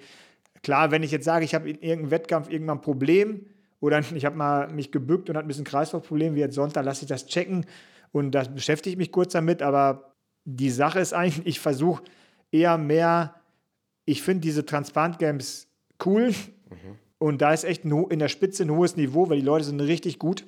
Aber zum Beispiel, ich nenne immer den Abidal, der hatte, glaube ich, von Barcelona eine neue Leber. Der hat damit einfach Champions League gespielt. Der wäre jetzt nicht zu Transplant Games gefahren. Ja, also mhm. dann mhm. so. Und der hat, glaube ich, auch nie einen Kopf oder Ivan Klasnic äh, hat, glaube ich, äh, der hat Fußball gespielt mit der Niere. Ja. Auch, glaube ich, die zweite, dritte Niere dann bekommen. Aber man muss es sich äh, so vorstellen, wenn ich die Tabletten nehme ich einfach ein und wenn ich auf einer Party irgendwie bin, ich trinke echt kaum Alkohol. Und wenn ich mal Bock habe, einfach zwei, drei Bier zu trinken, dann nehme ich die Tabletten einfach mit dem Bier, wenn ich da gerade, oder auch mit mhm. einem, keine Ahnung, Caipirinha oder was weiß ja, ich, aber es kommt dann eh so selten vor. Aber dann ist es eher doch so, dass ich lieber, keine Ahnung, jetzt, wo du kamst jetzt mit dem Daniel, den habe ich in Rot das erste Mal getroffen, wir sind die Radstrecke abgefahren, haben uns irgendwie über die Laufräder über Tubeless, über dies und das, äh, über äh, Rot, die Strecke und den Solarer Berg. Und das ist einfach für mich dann besser, weil ich versuche gar nicht, oder eine Sportverletzung wie das mit dem Knie, habe mich die ganze Zeit mit dem Knie beschäftigt, das ist ja nicht lebensbedrohlich. Ich will mich möglichst wenig mit der anderen Sache beschäftigen. Man hat natürlich ja. Sachen wie die, die Krebsgefahr ist höher, klar, Sonne passe ich auf, ich mache meine Vorsorge. Das ist schon immer so, dass man ein bisschen, wenn man zum Arzt dann geht, und ich gehe gerne zum Arzt, weil ich weiß, das ist einfach eine Kontrolle, ja, eine Darmspiegelung macht man nicht gerne, aber ich weiß einfach, okay, das, das kann mein Leben retten, wenn man irgendwas früher kennt, wie bei jedem anderen auch. Aber wenn du jetzt zu Transplant Games gehst, du bist dann so bei Leuten, die sich eigentlich permanent nur mit dem Thema Organspende beschäftigen. Nur. Die posten nur über Organspende. Okay. Äh, diese, für mich, ich finde, Selbsthilfegruppen sind ein gutes Thema, aber ich finde, dass die sich oft einfach mit den Sachen unterhalten, über die Sachen unterhalten, die einfach nicht funktionieren. Deshalb war das nie okay. so ein Thema für mich. Mhm. Aber ich, ich finde gut, wenn die, wenn Leute das machen und anderen, also wenn ich Leute besuche, wenn ich im Krankenhaus zum Check bin in Önerns, frage ich immer, kann ich einen besuchen? Und meistens haben die dann immer so einen, der einfach auch so ein bisschen nicht aufgeräumt im Kopf ist, aber der natürlich weiß, er braucht das neue Herz, aber den das dann freut, ah cool, Wow, der äh, kommt ja. auch vom Sport und ja. dann schickt man den äh, Elmer da rein und der kann dem so ein bisschen Hoffnung machen. Mhm. Oder, keine Ahnung, bei Eltern, wo die wissen, die Kinder sind klein, ach cool, die können nachher auch wieder Fußball spielen oder ja. äh, das läuft alles wieder, solche Sachen. Und das finde ich dann gut, aber ich versuche mich möglichst wenig Tabletten, die, das ist, die gehören einfach dazu. Die nehme ich ein, aber der, der jetzt ein Cholesterin oder Blutdruck Medikament braucht oder irgendein ASS oder irgendwas, der nimmt das auch einfach ein und denkt sich, okay, das ist ja besser für mich. Hm. Und dann versuche ich mich eigentlich, ja, außer bei natürlich, wenn irgendwie solche Sachen sind, oder ich war, wie gesagt, vor ein paar Wochen bei Stern TV, dann geht es auch um die Geschichte irgendwo, aber ich finde es auch so ein bisschen, wenn ich die, den, wenn ich jetzt einen Vortrag halte, es sind immer ein, zwei Videos, wo ich so ins Ziel komme von Kona und dann die Freundin von mir, die auch hinter mir gefinisht hat, die Sabine, die fängt dann an zu heulen und wenn ich das sehe, muss ich auch immer heulen, ja. Das ist aber so emotional, wie schön das war, dass ich ja. das gefinisht habe. Aber äh, das ist dann irgendwie so, als wenn ich über mich diesen Vortrag halte. Gar nicht so, als wenn ich das selber bin. Und das ist, glaube ich, so ein bisschen Selbstschutz oder ich mache mir dann, dann einfach gar nicht. Pferd lenkt auch dieses Thema mit dem Sport dann doch irgendwie ein Stück weit ab. Aber deshalb sagt man auch, wenn man, keine Ahnung, man hat jetzt wirklich den Traumjob vorher gehabt oder man, man schafft es zurück in den Job zu gehen und der ist vielleicht nicht zu stressig, dann ist das bestimmt super gut, wenn, ich weiß nicht, inwieweit man im medizinischen Bereich wieder gehen kann. Wenn jemand, ich wäre jetzt irgendwie, äh, ja, doofes Thema kann, ich wäre jetzt Herzchirurg gewesen. Äh, also stelle ich mir jetzt so vor, ja. Und das ist wirklich mit Leidenschaft bin ich dabei und ich kann das später wieder ausüben, da komme ich ja nie auf die Idee, glaube ich, während ich das mache, irgendwie an meine eigene Geschichte zu denken, glaube ich. Man ist dann so äh, vertieft in dem Thema, in der Materie, ob das jetzt beim, beim Job ist oder im Sport, dass man dann irgendwie das, glaube ich, ein bisschen ausgrenzt. Und das ist, glaube ich, auch gut so.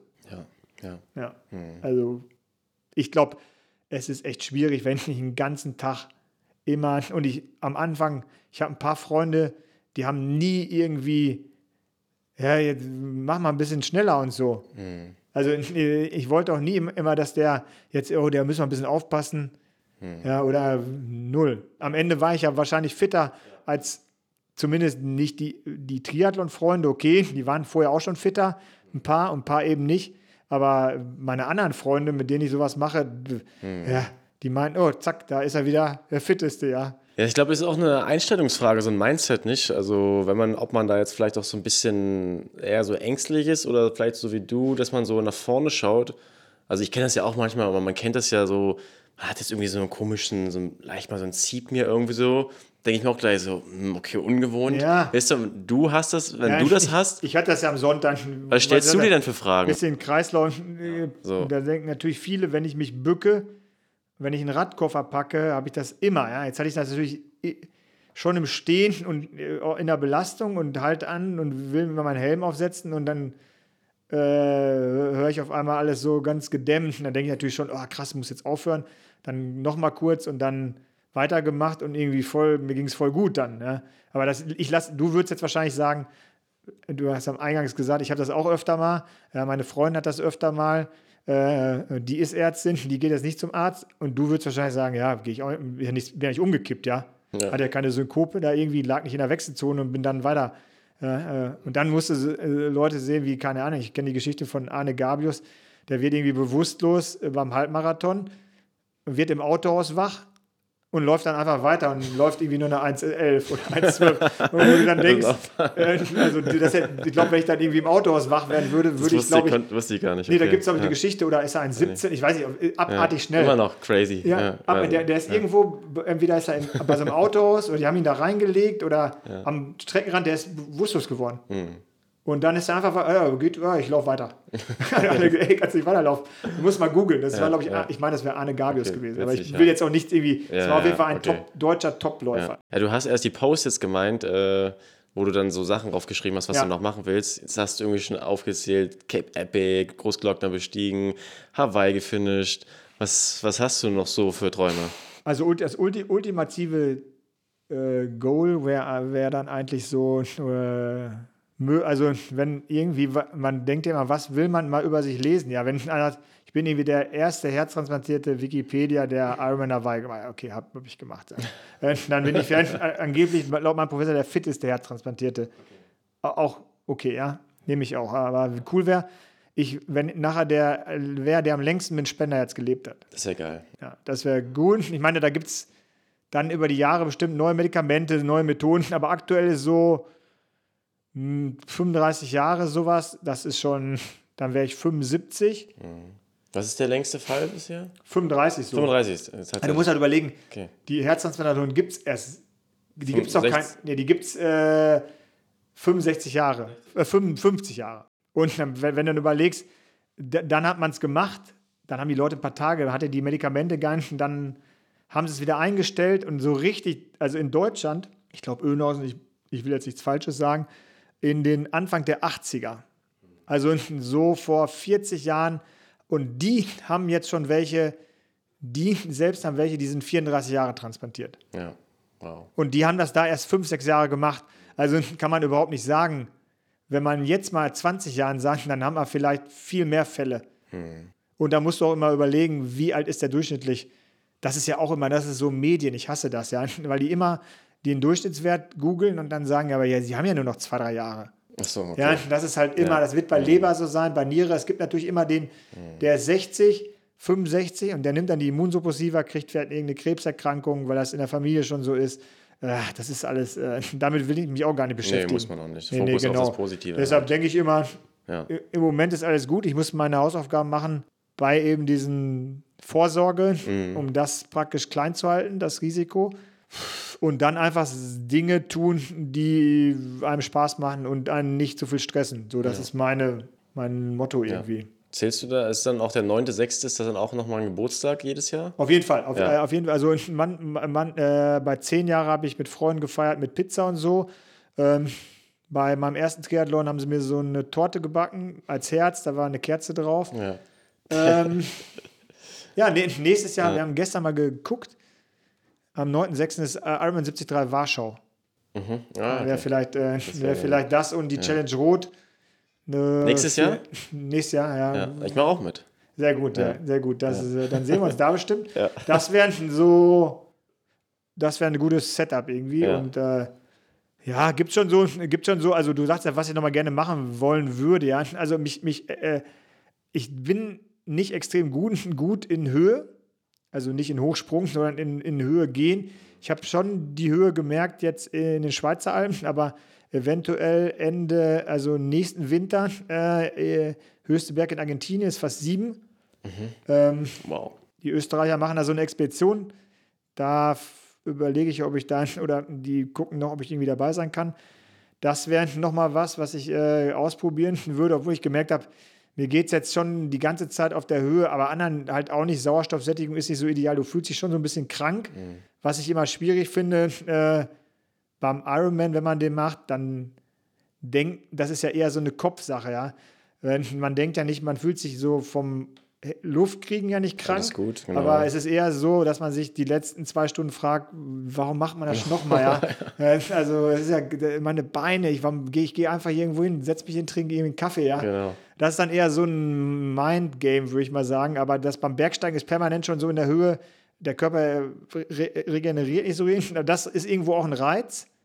Also ich würde jetzt niemals so ganz hoch gehen wollen, wo es irgendwo so ist, dass ich da irgendwie nicht mehr heile runterkomme. Ja, dafür hänge ich auch viel zu sehr im Leben. Aber das wäre noch so eine Sache. Äh, Gravel, Gravelbike ist ja auch gerade so ein bisschen modern. Also ich würde so Gravelbike WM, kommt man fährt auch irgendwie, nicht, wie, wie man dahin kommt, aber da kommt man bestimmt auch irgendwie hin, fährt auch sportlich.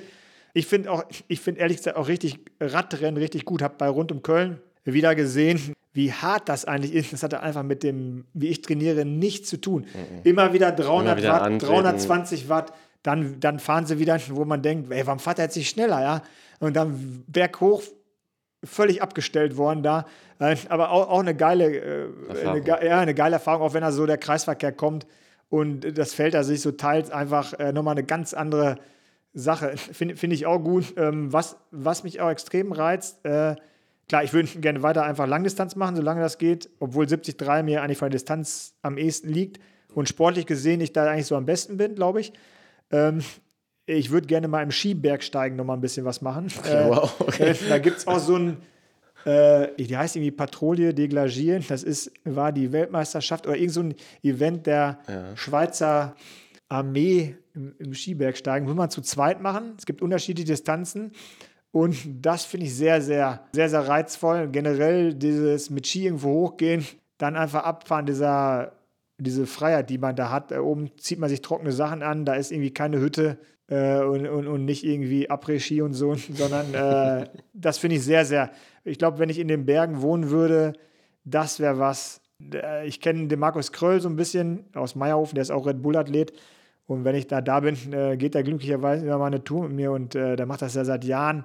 Und wie fit die dann einfach auch im Sommer sind beim Laufen und so, wenn man in den Bergen da, ich denke immer so, die in den Bergen wohnen, die sind einfach auch beim Radfahren und so einfach nochmal, die sind irgendwie, ich weiß nicht, ob die was anderes essen, die sind aber irgendwie fitter. Die haben den Höhenvorteil. Ja, die haben den Höhenvorteil. Ich glaube, das ist einfach, das, das wäre so, ja, also das, das wären so Sachen. Aber möglichst lange alt, also möglichst gesund, aktiv sein, das möglichst lange noch, das ist eigentlich ja. so ein, ja, das ist dann der Traum oder natürlich auch das Ziel. Und ich glaube, dass, ich habe mal irgendwo gesagt, so ein Ironman selber kostet wahrscheinlich ein, zwei Monate im Leben, aber das Training dahin bringt wahrscheinlich immer mehr Monate, als was man abziehen kann, sodass ja, okay. die äh, unterm Strich ist man nachher älter, so hoffe ich. Ja. Bis jetzt lag ich ja richtig. Ja, die Rechnung geht auf. Die, die Rechnung, Rechnung, geht, auf, auf aber das ist so, ja. Also, das ist, glaube ich, das einfach für mich. Ja. Ähm, genau. Ja, last but not least, äh, du hattest ja schon angesprochen, äh, Organspende. Äh, auch ein, ja, Thema, sage ich mal, womit sich jetzt logischerweise, ich war da vorher auch nicht betroffen, nicht so viel mit beschäftigen einfach, weil ja. wenn man nicht damit zu tun hat, so klar, im Alltag, man hat irgendwie so viel um die Ohren, beschäftigt man sich ja jetzt nicht so. Wie, äh, wie ist das bei dir im Thema so im Alltag ver verankert jetzt? Also mir, mir fällt immer ein, am, äh, am Anfang habe ich äh, mit den jungen Helden aus Berlin öfter was gemacht. Ist eine Organisation, die Gründerin äh, hat, äh, hat, ist leider verstorben, hat diesen Verein gegründet. Die Schwestern äh, hat es weitergeführt. Äh, den Bruder habe ich in Südafrika mal kennengelernt. Auch interessant, äh, wie, wie klein plötzlich die Welt ist da. Der, der wohnt in Johannesburg. Und äh, das Motto ist eigentlich cool. Äh, ich weiß nicht genau, wie der Slogan ist, aber wichtig ist, eine Entscheidung zu treffen. Dass man das, sich entscheidet, egal das, wofür. Genau. Ja. Und äh, mittlerweile, du, wir hatten es eben, ich habe es eben gesehen bei dir selber, du hast auch diese zwei Halbkreise, äh, oder diese, diese zwei Halbkreise, die sich dann zusammensetzen, so ein bisschen getrennt sind da irgendwie. Und das ist ja im Moment das Zeichen äh, für praktisch, dass man für Organspende ist oder dass man praktisch wie der Organspendeausweis tätowiert. Das haben die auch irgendwie ins Leben gerufen. Viele Prominente machen da auch mit und ähm, die gehen das Thema auch so an. Damit kann ich mich am ehesten identifizieren. Eben, die gehen auf Partys und die stellen jetzt nicht den frisch transplantierten, der ganz blass aussieht, als wenn er gleich umfällt in die Einkaufsstraße. Mhm. Äh, niemand will im Vorweihnachtsgeschäft dann angehauen werden. Wer, wollen Sie auch nochmal hier sich mit dem Tod. Klar, der eine, ich lebe weiter, aber einer ist gestorben. Es ist, es ist immer einer, also der Tod ist irgendein Thema und das Weiterleben auch. Mhm. Ähm, aber man kann, die gehen irgendwie gut damit um. Und auch eher an eine, ja, ich werde eine jüngere Zielgruppe. Wenn ich in Schulen bin und so, stelle ich oft mal fest, die Leute sind sehr, sehr viel entspannter als der, der gesetzt ist irgendwo im Alter und denkt sich vielleicht, bin ich vielleicht auch richtig tot? Oder mhm. was mhm. machen hier mit den Organen? Und ich okay. traue so und so ein bisschen. Und natürlich, gut, klar, sage ich, Widerspruchslösung wäre eine coole Sache und im Gesundheitswesen was ein bisschen ändern, weil ich glaube, Krankenhäuser sind einfach chronisch unterbesetzt und man kann nicht, wenn einer 12, 16 Stunden arbeitet, der kann nicht auch noch der Arzt sein, der für die Organspende auch noch mit äh, zusätzlich da irgendwas macht und kriegt dann irgendwie 200 Euro mehr. Ja, das äh, funktioniert einfach nicht. Und das haben die Spanier, glaube ich, auch ein bisschen anders gelöst. Ja. Äh, und die, ich glaube, die Einstellung zum Thema Organspende ist da einfach ein bisschen eine andere. Ich glaube, in Deutschland ist sie nicht schlecht, wenn man den Umfragen zufolge, also wenn man denen vertraut, sind es 73, 74 Prozent, die sagen, Organspenden ist eine coole Sache, da bin ich dabei. Und nur 25 bis 30 Genau, Prozent ja. spenden. Irgendwie, Ja. Da passt irgendwas nicht. Ich weiß nicht, wo es, woran es liegt. Es sind 4000 und vielleicht abschließend noch eine Zahl. Ich habe es letztens wieder gehört, man ist irgendwie drei, vier Mal häufiger, dass man Organ benötigt, als dass man zum Spender wird. Also das ist wirklich so, ich würde mal sagen, dass man eins benötigt, so wie bei mir. Prozentual ist so wahrscheinlich, als wenn jetzt gleich hier einer klingelt und äh, oder der Daniel hat jetzt da, wenn der war, er ist ja gerade laufen, der hat jetzt irgendwie 50.000 Euro im Wald gefunden. Äh, Unwahrscheinlich, ja. Wäre natürlich cool, Mhm. Ich glaube, ja, aber ich glaube, das hat echt damit zu Ja. tun, sagen wir mal, du machst jetzt eine Straßenumfrage und fragst jemanden, dann gibt es halt die Leute, die da Ja sagen und, so, wisst ihr, und dann ist man wieder in seinem Alltag drin, vergisst es halt, ja, weil man die nicht Angehörigen sind es ja dann. Die entscheiden. ja, wer ne? jetzt nichts damit zu tun hat, meine Genau, ich. Du sagst ja. so, ja klar, ich bin auch für Organspende, Ja. aber hat damit nichts zu tun und Ja. vergisst es wieder so. Und da kommt es, glaube ich, auch zustande. Ja, ja. so, ich sage halt auch mal, was wirklich die, auch die jetzt die Zuhörerinnen, äh, Zuhörer vielleicht auch wichtig, man hat den Organspendeausweis, man füllt den aus und man informiert einfach keinen. Dann ist, das ist überhaupt nicht gültig, ja. Du kannst den in der Tasche haben, die finden dich und deine Mutter, Schwester, Frau, Partner, wer auch immer, der nächste Angehörige sein, das wird nicht gemacht. Da sagen die aber hier, äh, wir, wir haben doch hier äh, vom Sören haben wir hier den Ausweis, ja. Du hast vielleicht noch die Tätowierung jetzt. Und trotzdem sagt d- der, der nächste Angehörige, nee, nee, der hat ja, der fand einfach nur Tätowieren gut, der fand das, aber der hat nie was gesagt, das ist gut, wollen wir ja, nicht. Kommunikation. Dann wird es einfach nicht. Ja, darum ja. nicht irgendwie an Weihnachten oder Ostern hinsetzen, ja, äh, und dann einfach sagen, ja, wir- äh, hier Heiligabend, ich wollte nur mal kurz äh, sagen, hier, das Thema ist ja dann auch doof irgendwie. Gut, passt jetzt wieder Ostern, kirchlich gesehen, noch jemand gestorben, ja. Da, da passt es irgendwie noch der Auferstehung, keine Ahnung, was da noch alles kommt.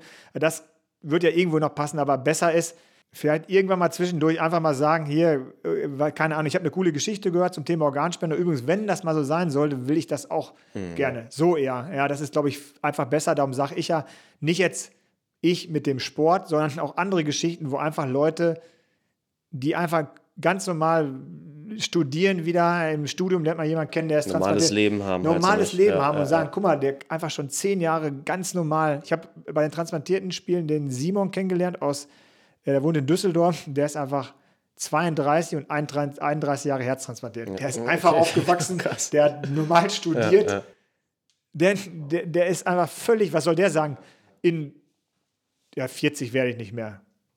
Ja, So und denkt der ist. So wir haben uns echt super verstanden äh, direkt, weil wir haben auch abends Abschlussparty da ein bisschen gefeiert. Wir haben uns null, ja, wir haben uns eben eingangs diese Fragen gestellt, was wird man lieber transplantiert haben? Eher so ein bisschen so ein Humor, ja. So, What if, ja. ja, lieber so, okay. Leber wäre ganz cool so. Ja, so, ja, ja, oder so.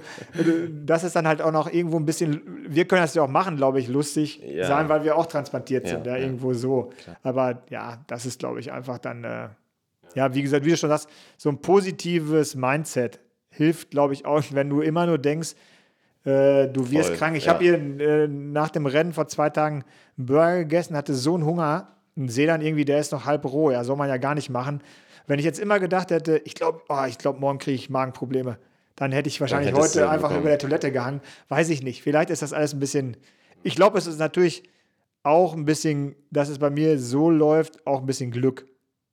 Ein bisschen Glück ist, glaube ich, schon dabei auch. Positives Mindset, der, Sp- der Sport, das Training und, äh, und Glück, ja. Ja, genau. Jetzt hast du eigentlich quasi schon das Schlusswort so mitgegeben beim Thema Organspende, was man so mitgeben will. So finde ich gut. Vielleicht nochmal so den Sprung. Du machst ja auch Keynotes, bist ja auch Speaker. Was sind denn da so, so dein, deine Schlussakkorde? Was, was bringst du da gerne an? Vielleicht, dass Also du die, so die, letzte, die letzte Folie ist eigentlich so, Was ist das so? äh, was es braucht, so ja. ja. Für mich habe ich gesagt, also es braucht auf jeden Fall Träume. Ja, ob die jetzt in Erfüllung gehen. Äh, aber Man kann ja erstmal groß träumen und klein werden sie da eh so, nicht? Genau. So. Dann äh, natürlich Ziele, kurz-, mittelfristig, langfristige Ziele. Ja, immer im Krankenhaus hatte ich das schon. Nachher beim Sport hat man das. Äh, dann so, ja, da, so die, das Wissen. Also Wissen ist wichtig, Wissenschaft. Dann Freunde, äh, Kollegen, äh, ob das die Arbeitskollegen sind beim Job oder ob das die Freunde sind.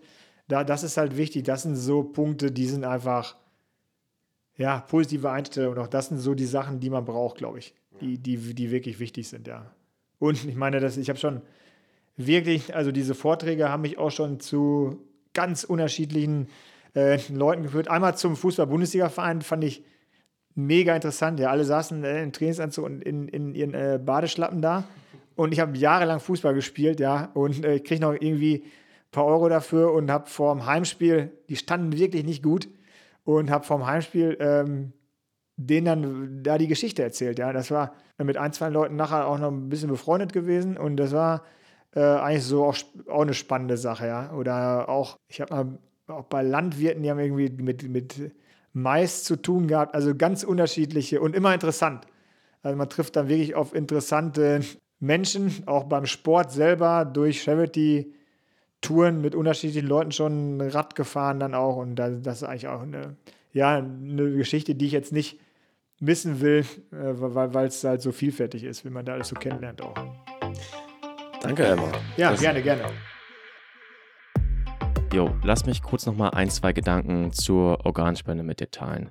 Was mir einfach nochmal wichtig ist, dass äh, das ja nicht so rüberkommt, so nach dem Motto, dass man hier mit der Moralkeule schwingen will und so von wegen, ja, jetzt jeder muss jetzt hier unbedingt für pro Organspende sein.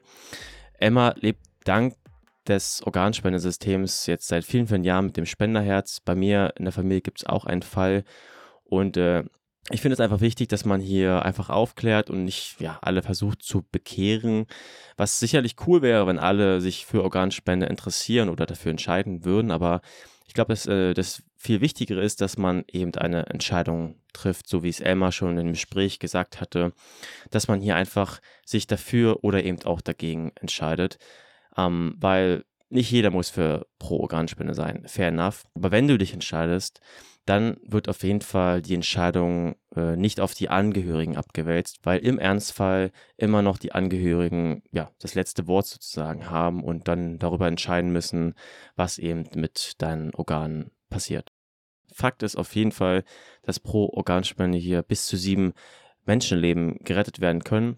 Also, wenn ich jetzt einen äh, Shoutout frei hätte, würde ich sagen, triff gerne heute deine Entscheidung By the way, den Organspendenausweis kannst du dir auch easy und kostenlos unter organspende-info.de runterladen, ausdrucken oder auch kostenfrei zuschicken lassen. Ja, und zu Elmar, was ich, was ich noch sagen wollte, äh, ja, mich hat es einfach sehr, sehr beeindruckt, ja, wie Elmar seine krass schwierige Situation, mit der er nun mal konfrontiert wurde, hier akzeptiert und angenommen hat und vor allem auch einfach geschaut hat, so, okay, ja, das ist jetzt so, wie geht es jetzt wieder weiter voran? und äh, dass er auch eben das alles selbst wissen wollte, äh, das ja, finde ich auf jeden Fall sehr, sehr stark und ist einfach sehr erfrischend, ähm, ja, mit welcher Willensstärke hier Emma vorangeht. Und mir hat es auch nochmal so gezeigt, dass, äh, ja, wenn man, es klingt immer so ein bisschen pathetisch, aber wenn man etwas wirklich will, dann kann das klappen. Und äh, wie man bei Emma gesehen hat, kann man hier und da auch so ein bisschen die medizinischen Prognosen und scheinbaren Fakten aushebeln weil ich glaube, wir alle waren vielleicht schon mal in so einer Situation, wo man so einen medizinischen Rat oder so eine Aussage bekommen hat, mit der man nicht wirklich happy war und ich glaube, da gibt es in der Literatur ganz, ganz viele Fälle. Hätte man sich auf dann vielleicht sogar noch auf einen medizinischen Rat verlassen, dann wäre die Geschichte deutlich anders ausgegangen. Also Medizin und Wissenschaft ist eine super Errungenschaft, aber man kann eben das auch mal hinterfragen und äh, vielleicht sich dann auch äh, ja, ähm, zweiten oder dritte Meinung einholen. Und was ich auch noch sehr cool fand, zum Schluss die Aussage, einfach das Leben zu genießen, die Dinge zu machen, nicht zu lange zu warten und sich nicht zu sehr zu stressen. Ähm, weil ja, oft im Alltag ist es ja doch so, dass man sich hier und da doch mal mit vielleicht eher banalen Sachen beschäftigt, die einen stressen und äh, man das eigentlich ja gar nicht müsste. Alright, wir hören uns hier wieder in zwei Wochen mit dem nächsten, in Anführungszeichen, Pro-Interview. Auch wenn das eine mh, hm, slightly andere Perspektive auf das Triathlon Pro Leben sein wird. Ja, also stay tuned und ciao, ciao.